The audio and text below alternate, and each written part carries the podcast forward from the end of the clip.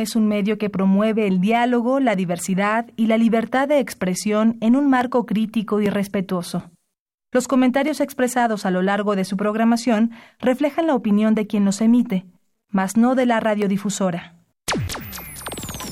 Esto es Tiempo de Análisis. Esto es Tiempo de Análisis. Una coproducción de Radio UNAM y la Facultad de Ciencias Políticas y Sociales. Tiempo de Análisis. Política. Debate. Cultura. Sociedad. Economía. Periodismo. Movimientos sociales. Opina. Debate. Discute. Analiza. Tiempo de análisis. Un espacio donde con tu voz construyes el debate.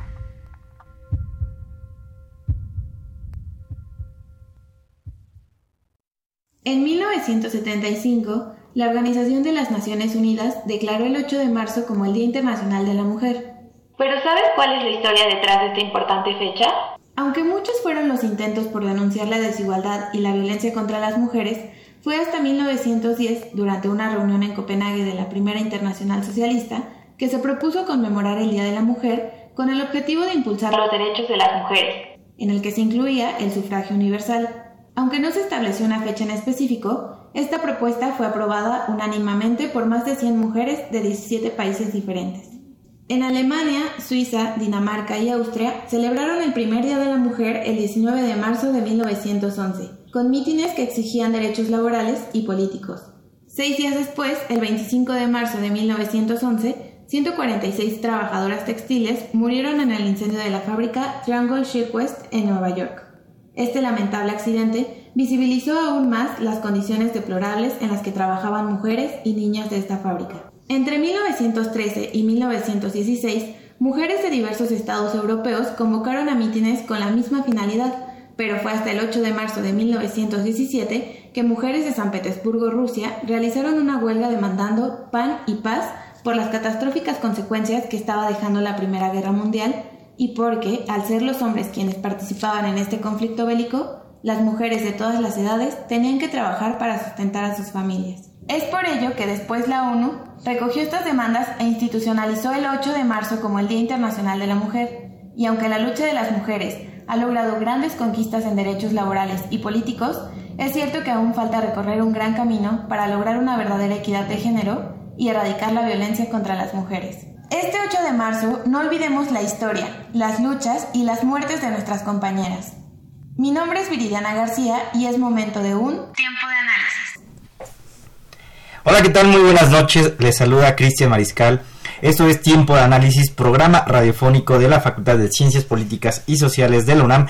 Y estamos transmitiendo a través del 860 de amplitud modulada y también por vía internet en www.radiounam.unam.mx. Eh, le recordamos nuestros teléfonos en cabina para que puedan contactarnos y hacernos llegar sus comentarios totalmente en vivo a este programa. Son el 55 36 89 89 y también LADA sin costo 01 805 05 26 88. Igual nos pueden seguir y hacernos llegar sus comentarios en nuestras redes sociales. le recordamos, estamos en Twitter como arroba tiempo. También estamos en Facebook como tiempo de análisis e Instagram como tiempo-análisis. Y les invitamos a que sigan esta conversación en vivo en los comentarios vía Twitter con el hashtag eh, Gato Día de la Mujer 2019 para que nos puedan hacer llegar sus comentarios y sigamos con esta dinámica en, esa, en esta mesa de análisis. Y bueno, esta noche hablaremos sobre la conmemoración del Día Internacional de la Mujer que ya estamos a un par de días de, poder conmemorar. Y bueno, ya están aquí con, con nosotros nuestras invitadas de esta noche. Y me permito presentar a la maestra Serena Chi. Cheu. Cheu, perdón, Plasencia, y quien es maestra en estudios políticos y sociales por la Facultad de Ciencias Políticas y Sociales del UNAM, es coordinadora e investigadora en el área de Ciencias Sociales, Humanidades y Artes, docente en nivel superior en el en desarrollo de proyectos sociales y culturales, de formación ciudadana y participación social, integración de la investigación con la práctica en materia de derechos humanos, pueblos indígenas y pluralismo jurídico, así como en violencia de género. Bienvenida, maestra Serena. Gracias. Gracias por la invitación también. Qué bueno que nos acompañe. Y también está aquí con nosotros Ana Lee Mas, Bartra, quien es maestra en sociología por la Sorbona de París, candidata a doctora en sociología por la UNAM, fundadora y presidenta de Espacio de Creación Audiovisual en Puebla. Actualmente coordina el proyecto Disidentas del Laboratorio Multimedia para la Investigación Social en el Centro de Estudios Sociológicos tiene artículos de investigación publicados en revistas y libros nacionales e internacionales. También se ha desarrollado, ha desarrollado actividades profesionales en México, en Francia, Australia y Camboya. Bienvenida, Ana. Gracias, un placer estar aquí. No, pues un placer para nosotros. Y bueno, pues justo con, esta fecha que nunca debemos dejar pasar, escuchábamos justo en la cápsula introductoria un tema de cómo se ha venido dando este origen de la conmemoración del Día Internacional de la Mujer. Que bueno, de hecho desde ahí podemos empezar, ¿no? Que muchos dicen que, que si es conmemoración, si es celebración, que, cómo, cuál es el término correcto que se le debe dar justamente a este día y, y el origen del por qué. ¿Qué, ¿Qué es lo que, cómo ha sido toda esta transición entre los derechos de las mujeres, las luchas que se han venido dando y cómo llegamos hoy en día? Pues si gustan, comenzamos con eso para que podamos empezar a, dar este contexto a nuestro auditorio. Y pues no sé si comenzamos con, contigo, Ana. Sí, gracias, Cristian. Mira, yo creo que eh, no hay nada que celebrar, ¿no? Muchas veces, eh, incluso eh, nos regalan o intentan regalarnos o intentan regalar flores a las mujeres creyendo que es el Día Internacional de la Mujer es como la versión 2 del Día de la Madre este, y que y que por lo tanto lo que se tiene que hacer es regalar flores y chocolates y, y cualquier cosa que además piensan que este es, es lo correcto. Y este y, y, al contrario, ¿no? El día, el día de la Mujer, desgraciadamente, eh, no hay nada que celebrar. Este, estábamos hablando, Serena y yo, en la mañana de que ha habido algunos avances este, desde, desde el 8 de marzo de 1857, digamos, este, cuando se marchó eh, eh, en contra de los bajos salarios que la fábrica textil y entonces esta marcha fue reprimida. Esa fue también otro de los acontecimientos, eh, no solo el de la el del incendio, el de la fábrica en el, y el incendio y, este y, eh, y finalmente los salarios siguen pues bajos, ¿no? Sobre todo para este mujeres textileras y mujeres pobres y pero en, todas las este escalas del, del, mercado laboral las mujeres ganan menos.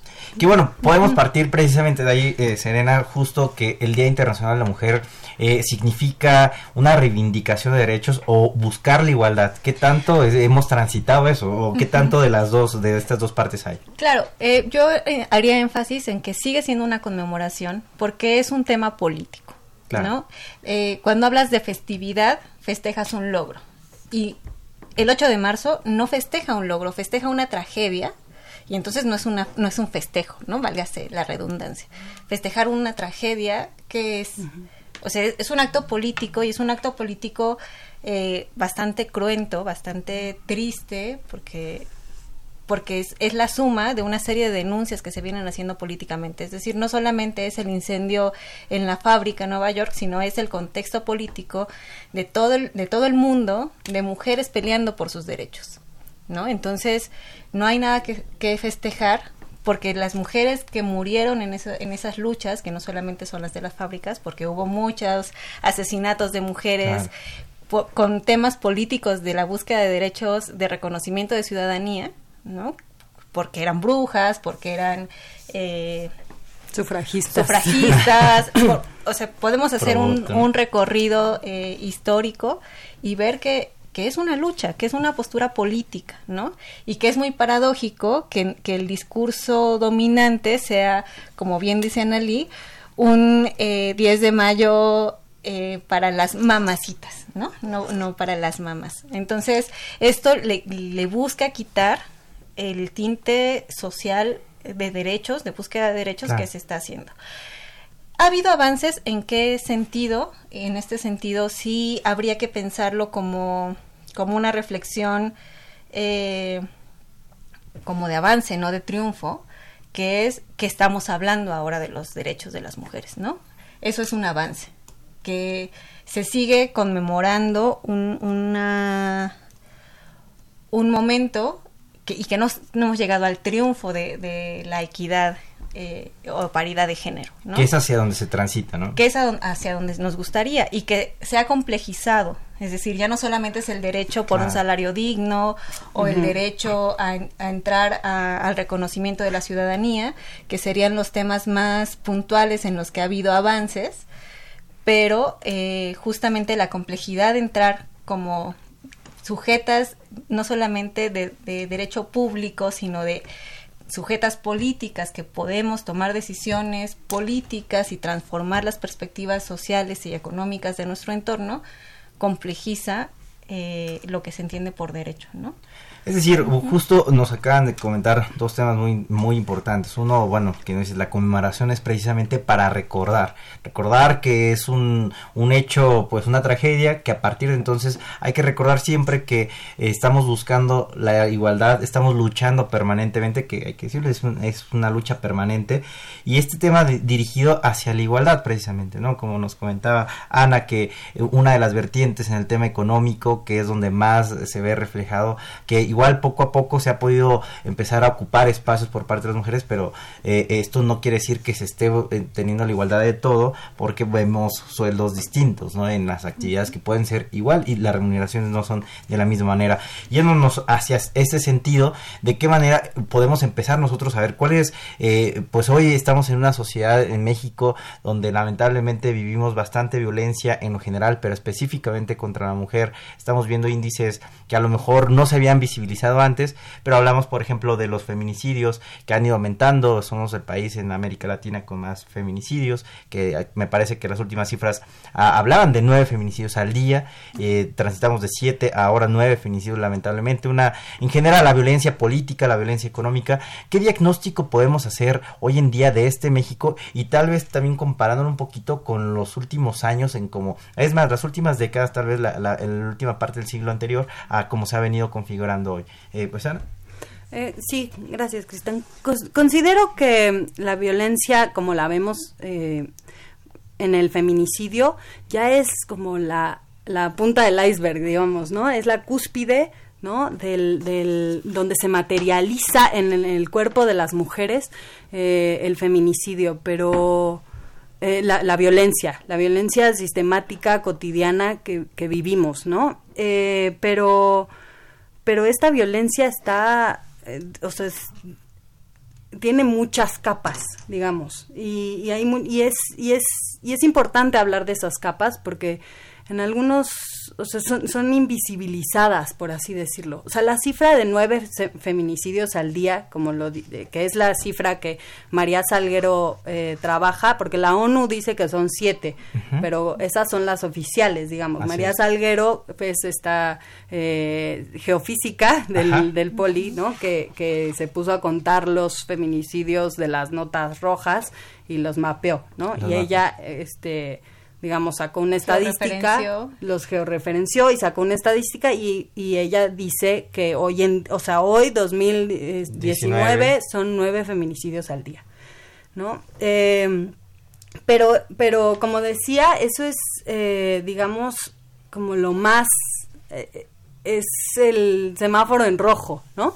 Es lo más visible, pero la violencia se expresa de muchísimas formas, desde el acoso en la en callejero este, pasando por la atención en, términos de salud, eh, violencia penal, violencia, o sea que una persona no puede ir a, dar una, a hacer una denuncia por algún tipo de, de los otros tipos de violencia que se expresan, porque hay una violencia en la manera en la que está, en la que se ejerce el derecho una doble violencia, una doble victimización. Por supuesto, se revictimiza a las víctimas de violencia, se, este, se, pues, eh, incluso, este, la impunidad que existe en México habla mucho de que no solo se revictimiza, sino que se ignora por completo el problema. Maestra Serena, justo con lo mismo, que en las otras vertientes tenemos grandes problemas. también otro de los principales que México encabeza en la lista, por ejemplo, embarazos de adolescentes. Y esto en general, eh, para que también nos pueda desarrollar los, las otras vertientes de pues violencia de género y también de violencia contra las mujeres que estamos viviendo. Claro, eh, a mí me parece que siguiendo con, con lo que dice Anali, que, que, el feminicidio es la punta del iceberg, ¿no? Es eh, este, eh, eh, digamos, el punto más visiblemente cruento y en el que la sociedad puede estar de acuerdo en que es una violencia hacia las mujeres muy clara, ¿no? El embarazo adolescente, el tema del derecho al aborto, el hecho de, que discursivamente se dice que ya tenemos igualdad, que por qué seguimos peleando, ¿no? Que es uno de los discursos públicos eh, en todos los, en todas las esferas sociales que se encuentran. Eh, se reflejan en lo que las mujeres todavía no pueden decidir, ¿no? El derecho a decidir que es una de las grandes demandas en función del derecho al aborto, atraviesa justamente el derecho de ciudadanía, ¿no? ¿Por qué hay tantos embarazos adolescentes? La pregunta no es de responsabilidad solamente de las niñas que se embarazan, ¿no? Es cómo se concibe el tema de eh, el tema de cuál es el papel de las mujeres en la sociedad. Y el acceso a las oportunidades que se pueden brindar. ¿no? Es decir, las, las mujeres que se embarazan, eh, las niñas que se embarazan, tienen pocas expectativas de, eh, de una vida independiente, ¿no? Si hacemos, si hacemos una, eh, una revisión de los estudios sobre embarazo adolescente, también podemos ver cuáles son las situaciones de marginalidad en las que se encuentran esas, esas mujeres. Y no solamente pensemos en los estratos bajos, porque justamente la marginalidad viene en el derecho a decidir sobre sus vidas, ¿no? Es en muchos estratos, es desde los estratos más bajos hasta los más altos, porque de lo que intentan escapar es de una estructura de dominación que las lleva a que una de las salidas es cumplir el punto más alto que la sociedad les exige, que es la maternidad. Eh, eh, ¿Hasta qué, con esto solamente para seguir en ese mismo tema, que hasta qué parte, digamos, que en, estas dos vertientes que de alguna forma se pueden dividir como lo público, la violencia, en lo privado, lo público, digamos, justamente la parte de, de carecer de oportunidades o de una verdadera igualdad persiguiendo este objetivo y en la parte de lo privado pues como también nos comentaban pues ambas Ana Serena respecto a que la violencia se vive en diferentes latitudes no y niveles se puede vivir desde lo privado desde la pareja en, en la casa a lo mejor desde niñas niños eh, pero también digamos esto a qué nivel escala y complementando un poco con la parte que ambas han señalado de qué tan importante también es el elemento del discurso. Oh, a mí me parece que el problema principal es que eh, lo público y lo, privado se entrelazan, ¿no? Porque, o sea, si, si ves las cifras, eh, creo que es como el casi el 45% de las mujeres eh, que viven violencia la viven por parte de su pareja. es una cifra escandalosa digamos. Quiere decir que la, casi la mitad de las mujeres casadas en México sufren violencia en la casa. Y esa es la violencia que además es eh, reconocida, porque eh, el otro de los grandes problemas es que la violencia se normaliza. Ah, claro.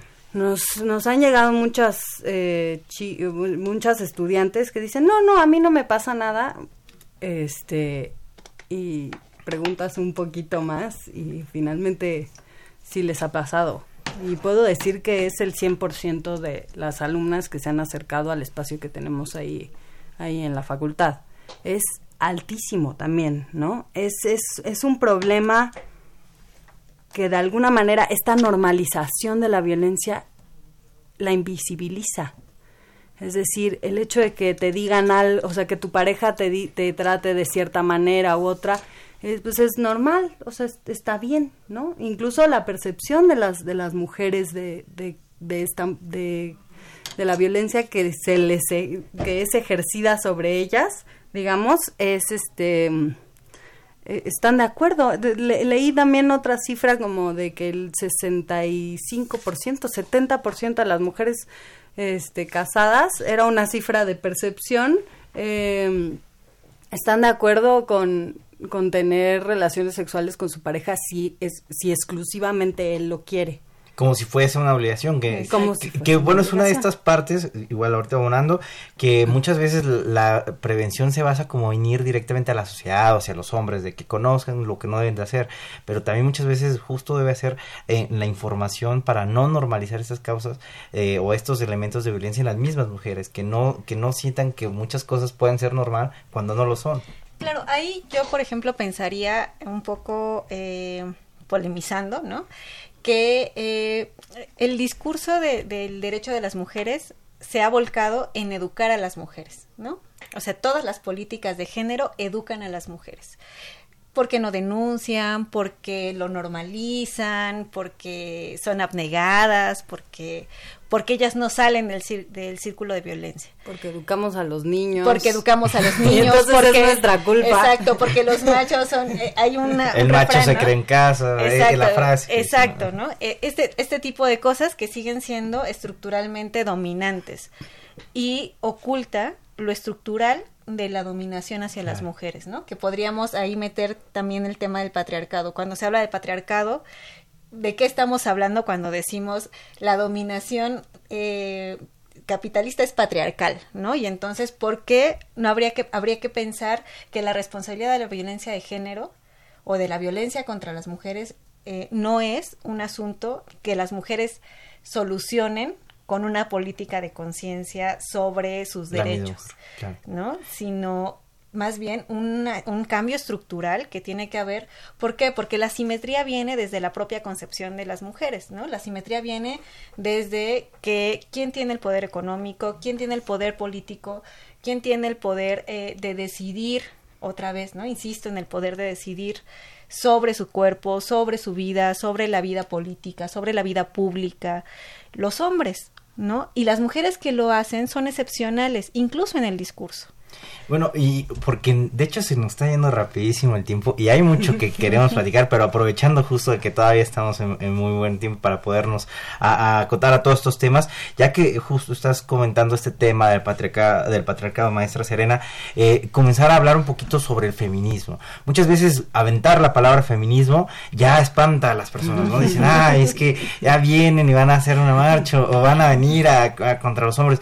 ¿Por qué esto y cuál es, o sea, cómo podemos saber eh, eh, cuál es el tratamiento social, la importancia que debe tener el feminismo, cómo deberíamos entenderlo en conjunto, ¿no? Para, decíamos hace un momento previo a entrar, sin entrar tal vez al análisis eh, completo académico sobre las vertientes, las corrientes que hay en el feminismo, pero digamos socialmente, ¿cómo, deberíamos entenderlo y cuál es la funcionalidad que debe tener el feminismo como tal? O sea, vamos y muerte patriarcado porque sí o realmente qué es lo que está buscando.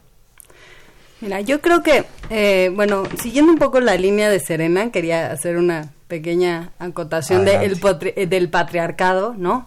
Y, cómo se entiende como la dominación de, de, los hombres sobre las mujeres, ¿no? Sistemáticamente. Y que le decíamos, o sea, platicábamos con Serena que, que se tiene que entender ligada al capitalismo y a un sistema neoliberal, porque porque esta la manera en la que los los hombres blancos eh, heteronormados. eh, este eh, deciden sobre sobre los recursos este en el mundo es de extracción exhaustiva no y incluyendo a las mujeres. incluyendo a las mujeres el cuerpo de las mujeres. Y el cuerpo de las mujeres. pues pero además para la reproducción. Ah, claro, por supuesto. O sea al final es que las mujeres son un eh, recurso más que explotar, que explotar para los hijos, que explotar para la labor en el hogar, que explotar para eh, los cuidados de salud, que explotar para... Em, para los cuidados en general. Para las relaciones sexuales, que explotar para, en fin, la lista es, es larguísima. Y finalmente es quien no se atiene a esa explotación, pues la mato, porque, porque al final lo puedo hacer.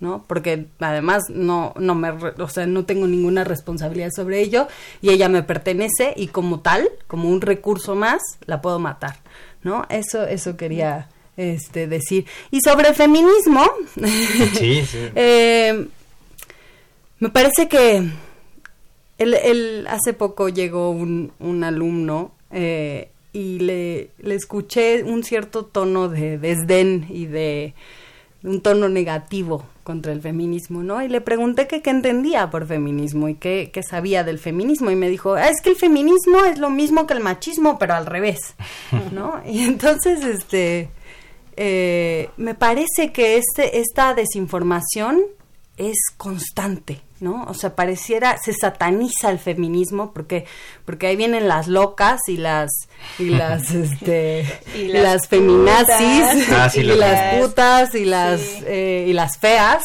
Claro. y las, todos los... Y sobre Y todo, de- claro, Eh, y las mal cogidas, que es otra de las cosas sumamente importantes, Sí, ¿no? O sea, que una, una feminista es feminista porque es una mal cogida. Por supuesto. Que tiene que ver con lo que dices sobre la definición de el- del patriarcado, ¿no? Como un sistema capitalista y el papel de la mujer. Perdón. Y que no, no, está perfecto. Adelante. Y que y que este y este y el feminismo se entiende este como como eso, ¿no? y, y se ha des- des- desvirtuado y se ha dis- desvalorizado. Que es parte del discurso como para ir en contra, ¿no? O tal vez para desacreditar un poco. Es Para desacreditar. desacreditar Claro. a las mujeres y la lucha de las mujeres que buscamos equidad. Porque eso es lo que buscamos, no buscamos ser superiores a los hombres, no buscamos este Vengarnos de lo que no han hecho. buscamos vengarnos, ¿no? Este, a muchas nos gustan los hombres, a muchas no también, ¿no? La o sea, Este, justamente una de las cosas que abre el feminismo es la, pos- la posibilidad de la diversidad. Claro. ¿no? Y eso es algo que justamente todas las corrientes ideológicas que han cuestionado el, el capitalismo abren, ¿no? Algunas, eh, en algunos casos, por ejemplo, en el tema de derechos humanos, la diversi- eh, la lucha por la diversidad son todos los movimientos indígenas que se han posicionado a partir de la diversidad étnica en función de sus derechos y de preservar no los recursos naturales, sino los bienes naturales, ¿no? Y en el caso de las mujeres es la diversidad y además la diversidad sexual, ¿no? que, que es eh, otra vez este tema del derecho a decidir sobre tu cuerpo Claro. que no esté determinado por una, eh, una norma de dominación eh, de estereotipos de género. Que bueno, hay que mencionar, bro, como esto que, que nos están comentando, uno precisamente de los elementos históricos más revolucionarios y que pues da pie a que esta lucha se potencialice es precisamente hablar de la libertad sexual, ¿no? Hay que decirlo, con la invención de la pastilla anticonceptiva, en esto en la sociedad estadounidense, cuando se genera toda esta revolución, porque precisamente eh, creo que podemos hablar de ahí que empezando por el cuerpo, a partir de eso, cuando uno puede sentir cierta libertad, podemos empezar a buscar las libertades que, que realmente debemos tener como igualdad en, en todo sentido en una sociedad. Bueno, o sea, me, me refiero a, a como un punto de, de revolución de, de empezarnos a sentir libres de nosotros mismos. Pareciera, ¿no? Pareciera que la, la pastilla revolucionó, pero ahora pensemos en el debate sobre la pastilla anticonceptiva masculina, ¿no? Ah, y uno de los temas por los cuales no ha salido al mercado. Me leíste la mente, la- No, y, hay que mencionarlo. Justamente pues, lo que está buscando la igualdad, la equidad, entonces que haya en Claro, porque partes. también, o sea, la discusión ha estado siempre en torno a que la maternidad pertenece exclusivamente al campo de las mujeres, ¿no? Como si la, como si pudiéramos procrear, este, por, este, por eh, ejercicio divino, ¿no? Como la Virgen. Y en realidad, pues, evidentemente los hombres tienen un 50% de contribución a la, a la reproducción humana, ¿no?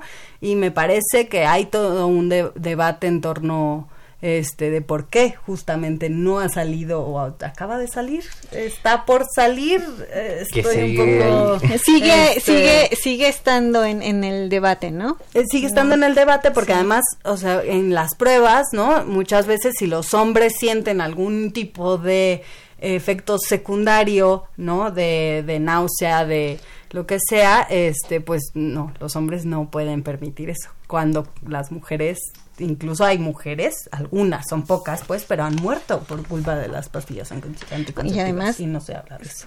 Eh, un tema también, están un poco relacionados con el tema del cáncer. Ah, claro. Uno de los Entonces, efectos, como los efectos, claro. son los que en mujeres sí se han permitido y en hombres todavía dicen no y lo, lo han limitado. Bueno, justo ahorita vamos a ir a una breve cápsula, pero nos vamos con esto, a, a la, a la amplitud que tiene el feminismo buscando la equidad y, y todo lo que representa, lo que integra. Ahorita regresamos con esa parte.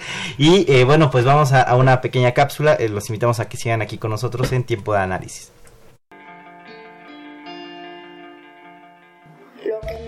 Motivó a hacer una obra, una instalación de arte público, fue el impacto tan fuerte que recibí cuando supe que después de casi 20 años continuaban los asesinatos y desapariciones de jovencitas ah, eso fue lo que mi motivación principal, buscar la manera de, comunicarlo, de transmitirlo. Pues llegué a la conclusión después de estar pensando eh, la manera en que lo quería decir, eh, tenía que ser una pieza pública, una pieza que estuviera en contacto con la sociedad completamente, este, directamente, algo que se que hiciera en la calle. También me, interesaba mucho involucrar a la sociedad, que el público participara, que se volviera parte de la pieza.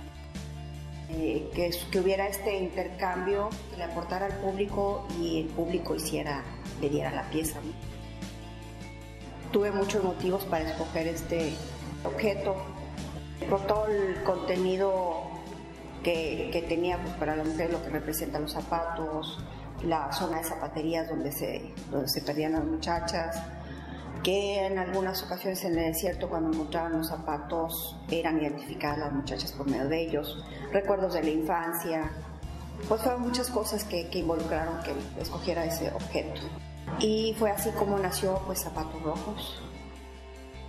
En el 2009 la instalación inició porque yo estaba en Juárez en esta ocasión haciendo un proyecto de arte, trabajando en colonias con personas en situación de riesgo, eh, jóvenes, jóvenes en situación de riesgo, fui a dar un taller y entonces fue cuando eh, al acudir al centro de la ciudad me di cuenta que, que había una cantidad espantosa de, pesquisas pegadas en los postes, en los muros, eran muchísimas jóvenes, muchísimas mujeres desaparecidas y esto fue un shock, es un golpe total, un impacto muy fuerte. Muchas gentes, muchas personas pensábamos que ya, ya había desapariciones de jóvenes. ¿sí? Este, los medios habían dejado de comunicarlo, no se hablaba más de ellas, estaba la militarización de Juárez, estaban los muertos de Juárez, que era de lo que hablaban las noticias, ¿sí? de, de toda esta guerra del narcotráfico, pero de las mujeres no se hablaba absolutamente nada, ni una palabra. Fue algo inmediato el deseo de hacer la instalación. Me nace, me nace desde muy profundo, desde muy dentro.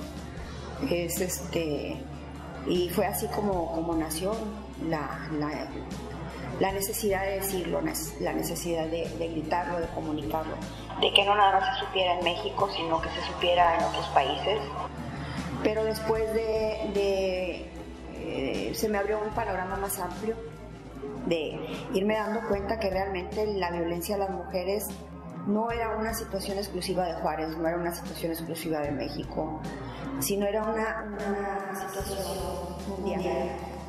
Y no nada más la violencia eh, física, la violencia psicológica, la violencia económica, todas las formas de violencia en contra de las mujeres. Bueno, pues ya regresamos eh, con después de esta cápsula sobre zapatos rojos que precisamente nos presentaron.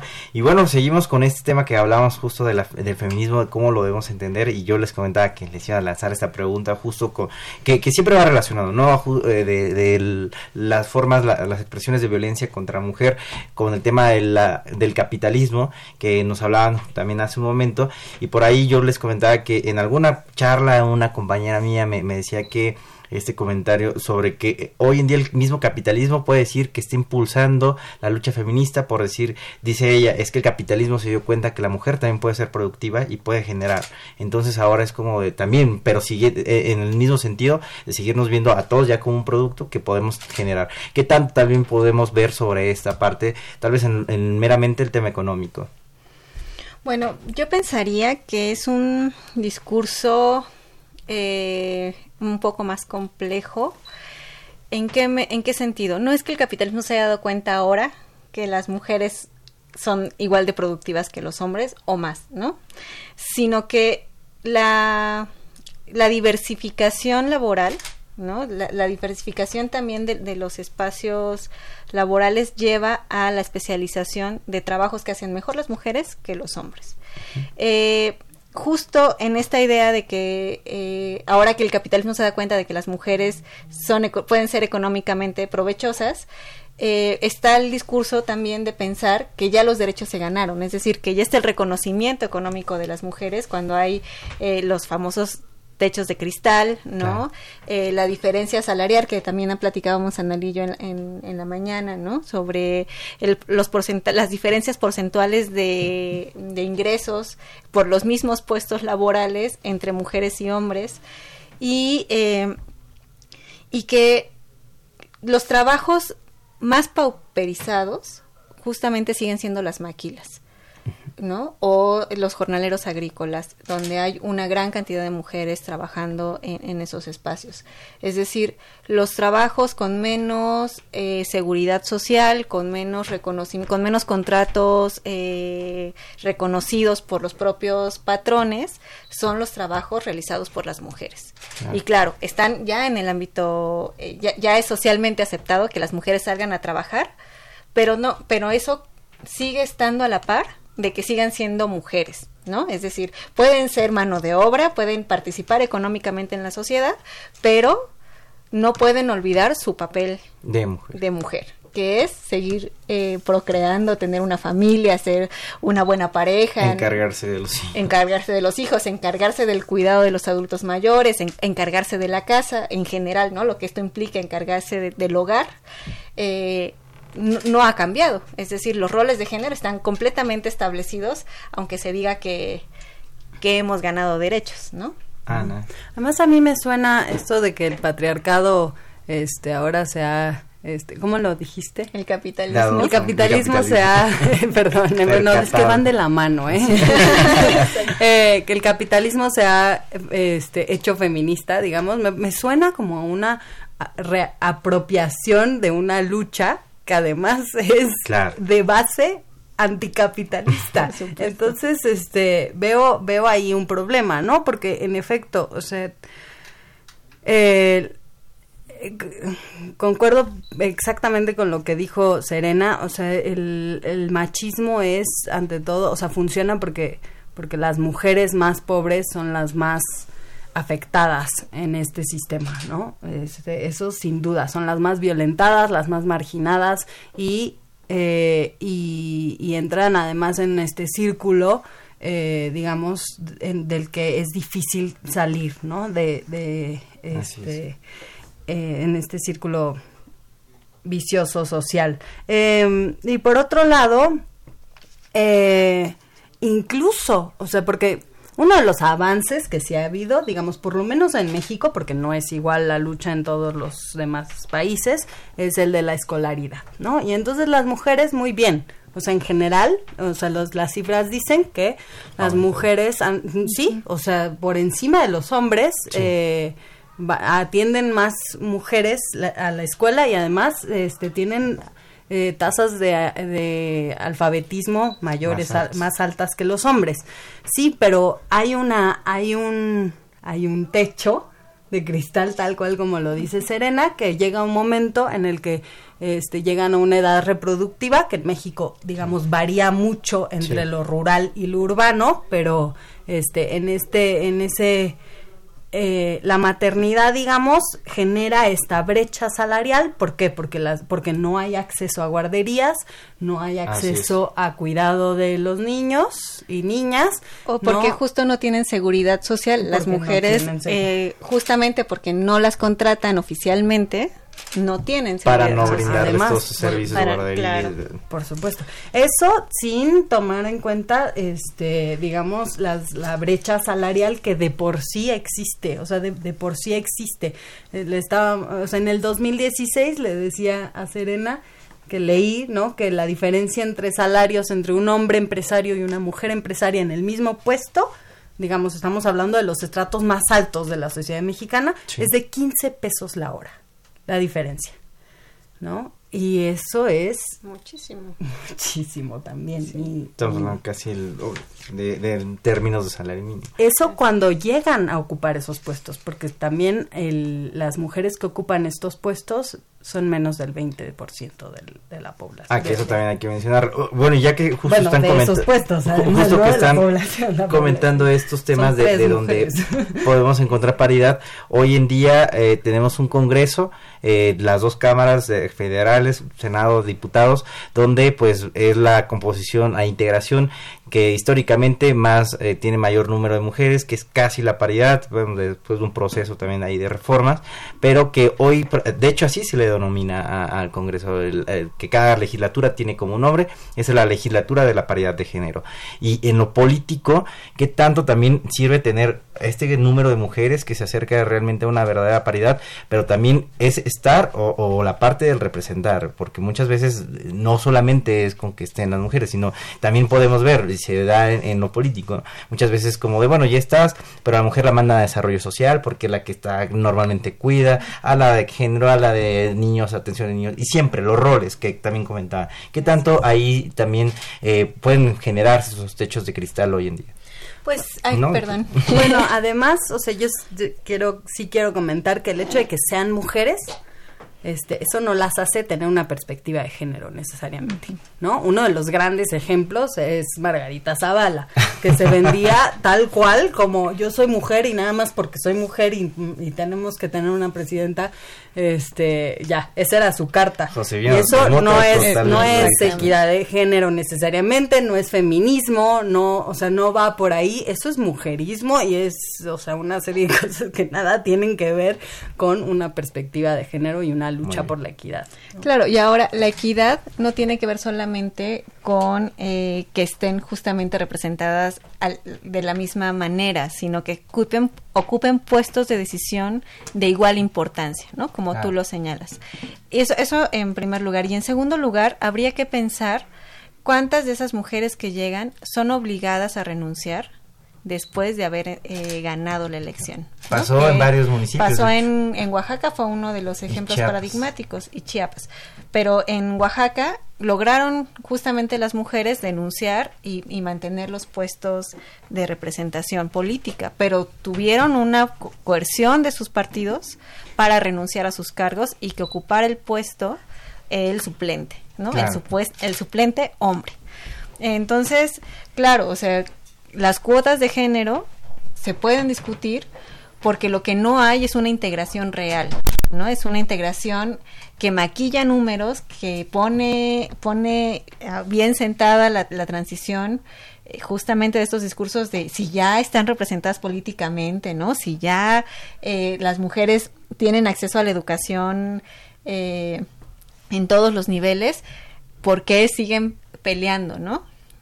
Ahora, eso no quiere decir que no existan esas cuotas de género, porque hasta que no se alcance una equidad, eh, digamos, o sea, no va, a, no va, no va a haber manera de alcanzar esa equidad. Y que es precisamente para eso las Claro, ¿no? Que, empiezan a visibilizar, ¿no? O sea, no, no hubiéramos pensado en, en, el caso de Oaxaca que las propias mujeres que fueron electas se organizaran y denunciaran públicamente que las querían obligar a renunciar. Es decir, claro que digamos, esas poco a poquito, esas batallas que ya se van ganando y que precisamente han venido a abonar a esa lucha permanente que mencionabas hace un rato. Y bueno, ahorita que justo estamos hablando sobre el, la representación, ¿no? De que nos comentabas bien, Ana, sobre eh, que el hecho de ser mujer no necesariamente debe, eh, te, conlleva a tener una perspectiva de género.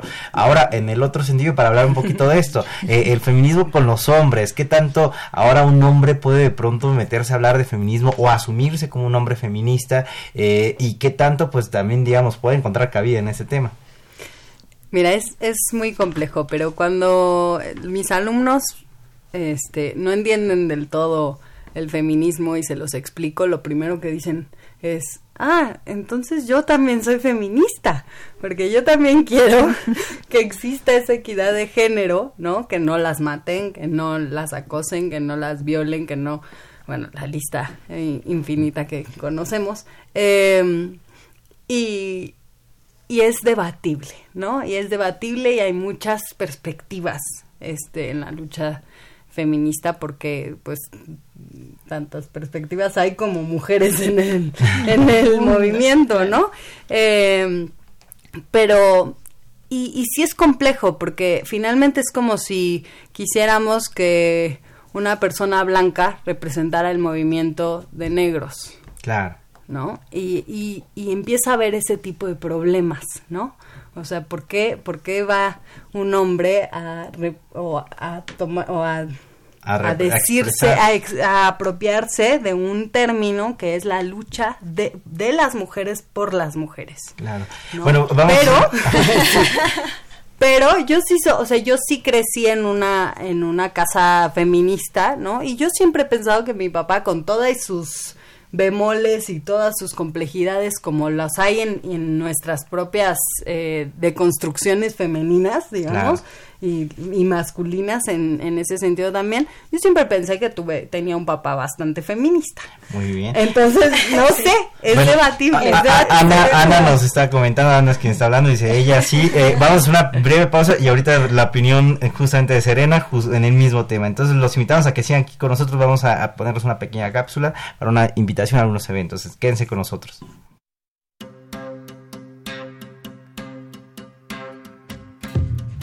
Continuación les informamos de algunos eventos que se realizarán los días 7 y 8 de marzo en la Facultad de Ciencias Políticas y Sociales como parte de la Semana de Género en conmemoración al Día Internacional de la Mujer.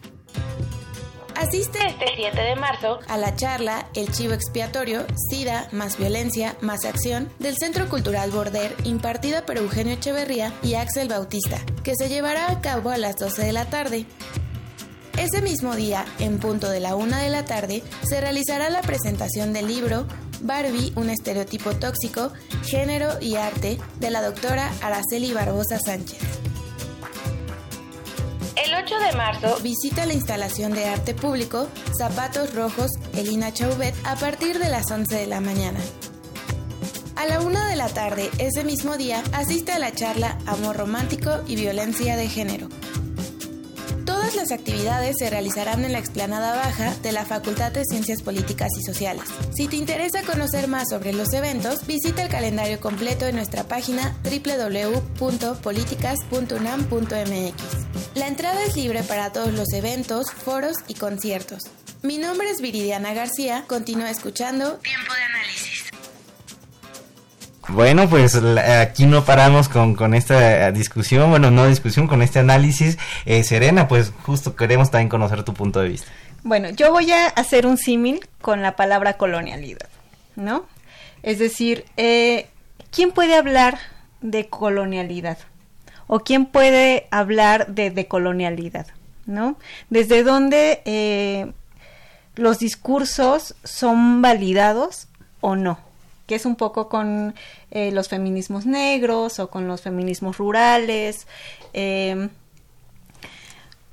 hablar eh, de un hombre que se declara a sí mismo feminista o como sarcásticamente podríamos decir feminista, eh, es una em, un, un, punto muy delicado porque muchos de los hombres que quieren que las mujeres no sufran como si ellos no fueran parte de la estructura que domina a las mujeres, es decir, es una manera de descentrarse de su responsabilidad estructural y estructurante del ejercicio de la dominación masculina. Y de sus privilegios. Y de sus privilegios, ¿no? que es algo bien complicado porque porque por supuesto, en, en mi experiencia personal yo también podría decir, yo tuve un padre muy feminista, porque pues a él le tocó educarme y además educarme intentando eh, una paridad con, mis hermanos. Eh, pero hay cosas estructurales que se le salen de las manos, ¿no? Es decir, que siguen reproduciendo eh, parte de, de estos roles de género porque la discusión no está en si están de acuerdo con el pensamiento feminista o no, es dónde están ellos ubicados política, económica e históricamente en función de las mujeres, ¿no? Es decir, cómo van a cuestionar sus privilegios, cómo van a cuestionar eh, la idea de su masculinidad en función de que del feminismo, cuando el feminismo de lo que se ha encargado es de visibilizar la asimetría eh, de los roles de género y de, de las diversidades, o justo desde una postura de cuestionarse desde, sus, desde su estructura, desde su vivencia, eh, la masculinidad. ¿No? Y entonces, en este sentido, me parece que la respuesta a los feminismos serían las nuevas masculinidades, no los, no que el feminismo incluya a los hombres. Es, decir, como una forma en la que justo de, esto podemos a lo mejor asumirlo, compartirlo, ser empáticos, pero finalmente estructuralmente lo seguimos funcionando, seguimos siendo parte de esto y como que a, lo mejor ahí es donde encuentra la diferencia entre Y además hay un debate enorme en torno a masculinidades en el que yo invito a todos los hombres a, meterse a él, porque además hay, hay, un debate incluso a que si se llama nuevas masculinidades o solo hay una masculinidad. y esa masculinidad que es la hegemónica hay que deconstruirla. Ya el deconstruirla, pues ya no es masculinidad, ya es otra cosa, ¿no? Entonces ya no son nuevas masculinidades, sino e, e, ese es un gran tema y que justo creo que apenas está empezando a tocar de, la manera pues que podamos empezar a generar polémica y, empezar a meternos más profundo al estudio. Y bueno, pues ahorita sí ya vamos agotando el tiempo y me gustaría que también nos comentaran ustedes de, esta parte. Ustedes son dos mujeres académicas que eh, igual recordamos este programa parte de la Facultad de Ciencias Políticas Sociales del UNAM. Desde este ámbito académico, ustedes como lo comentaban, no hemos venido viendo un desarrollo con ciertos matices en el tema eh, eh, académico, educativo en México, pero cómo lo han vivido también y qué, eh, qué parte, cómo se ha ido evolucionando esta investigación, cómo se ha desarrollado también en los últimos años en nuestro país, en nuestra universidad específicamente, y qué importancia se le ha venido dando a esos temas e investigaciones de género. Bueno, a mí me parece que que la UNAM, la UNAM tiene un gran trabajo eh, con el programa, que antes era el programa universitario de, estudios de género, que ahora es el centro, ¿no? Evolucionó. Eh, evolucionó al Centro Interdisciplinario de Estudios de Género, eh, pero, y creo que hay mucha gente en la UNAM en general, como por todos lados, haciendo muchas cosas de género. sin embargo, considero que estamos un poquito desarticuladas a lo mejor tiene que ver con, con la dimensión, digamos, de, de la institución en sí, ¿no? Eh, me parece que eh, apenas ahí vamos, ¿no? En, en, un, en, un, este, en una construcción y en una articulación de todas estas, digamos, dependencias, ¿no? Eh, en, con en ese sentido, me, o sea, surgió la idea de, de disidentas, porque a mí me parecía que hacía falta un espacio, un espacio nuevo, porque por supuesto que hay buenas académicas en la facultad este, que se dedican al género y son muy respetables, eh, pero hacía falta un espacio como tal este, en el cual salieran distintas vertientes y distintos temas, pero que sobre todo se tocaran temas que, que generalmente tocan fibras mucho más eh, personales y menos en la, en la, en la parte teórica y académica de la teoría feminista, la teoría de género, eh, ¿no? los estudios, este, sí, el abstracto. Y aterrizarlo un poquito a qué tienen que decir las y los estudiantes de cómo viven sus relaciones dentro de la facultad, en el transporte, en su casa, en, ¿no? Y este y pues ahí vamos, ¿qué opinas Serena? Serena, Ana también nos estaba platicando durante el programa, nos ha platicado varias experiencias que ha tenido con sus alumnos, justamente. ¿Cómo, ha sido tu experiencia con estudiantes? ¿Cómo ha, y también cómo se puede ir generando un mejor desarrollo para empezar a cultivar un poquito esta perspectiva de género?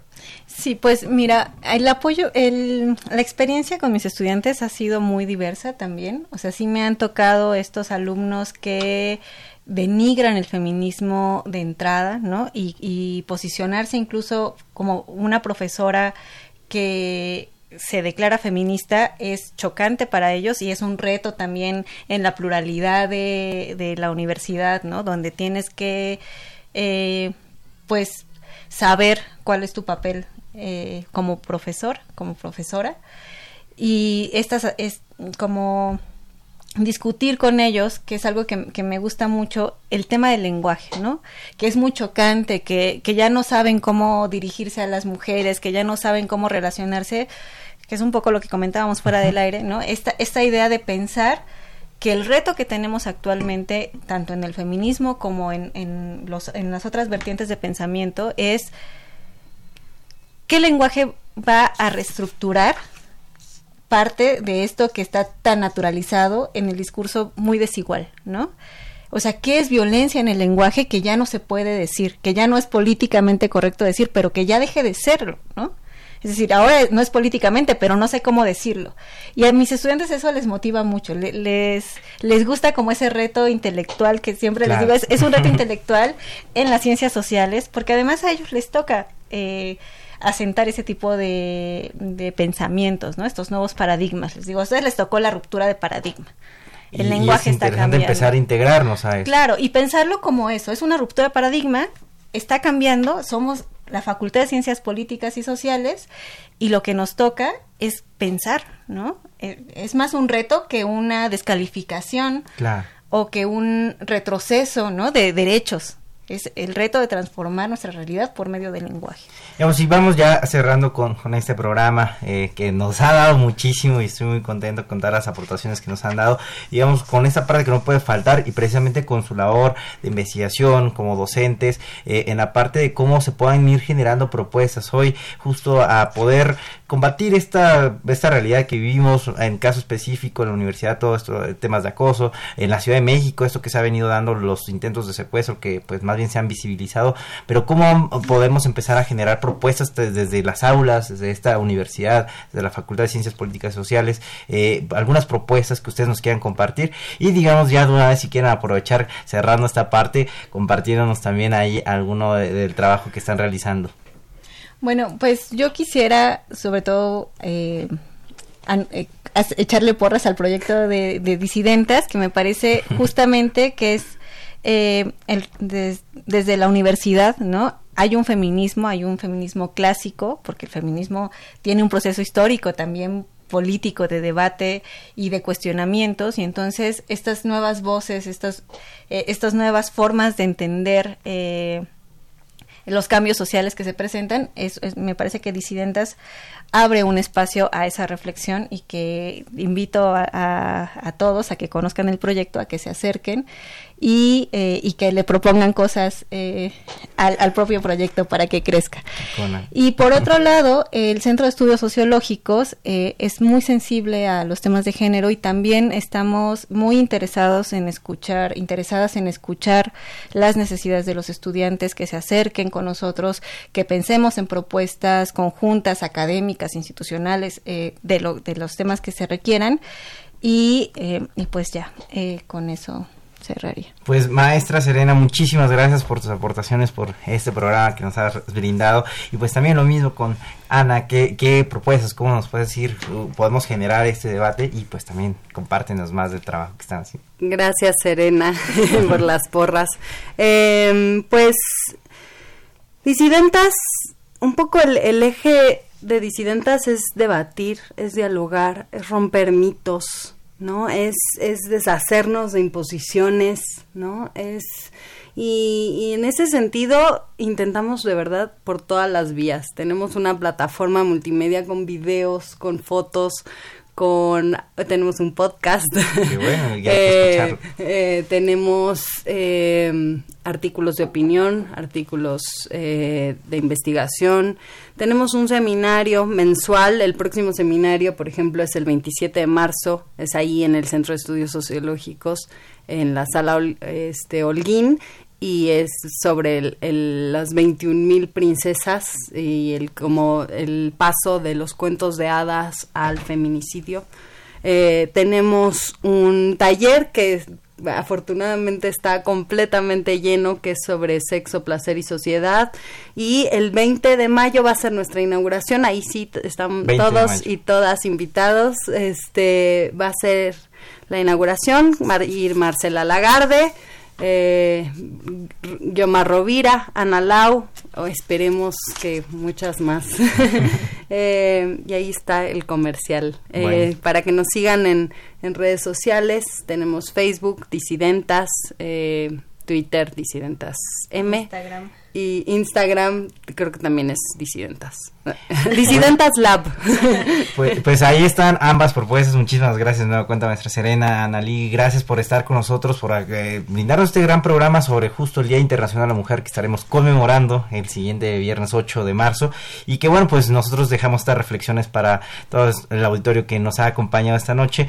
Y yo les doy las gracias por sintonizarnos. Síganos, les recordamos vía Twitter en arroba tiempo análisis, en Facebook como tiempo análisis e Instagram como tiempo-análisis. Eh, los créditos estuvo en la y operación Humberto Sánchez. Este programa es producido por la Coordinación de Extensión Universitaria de la Facultad de Ciencias Políticas y Sociales, dirigido por Sergio Varela.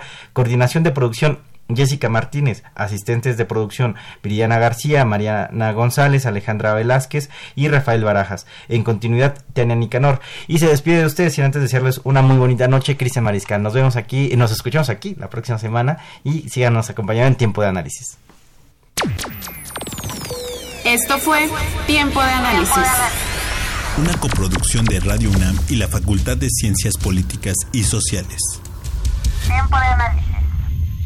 Política, debate, cultura, sociedad, economía, periodismo, movimientos sociales. Opina, debate, discute, analiza. Tiempo de análisis. Un espacio donde con tu voz construyes el debate.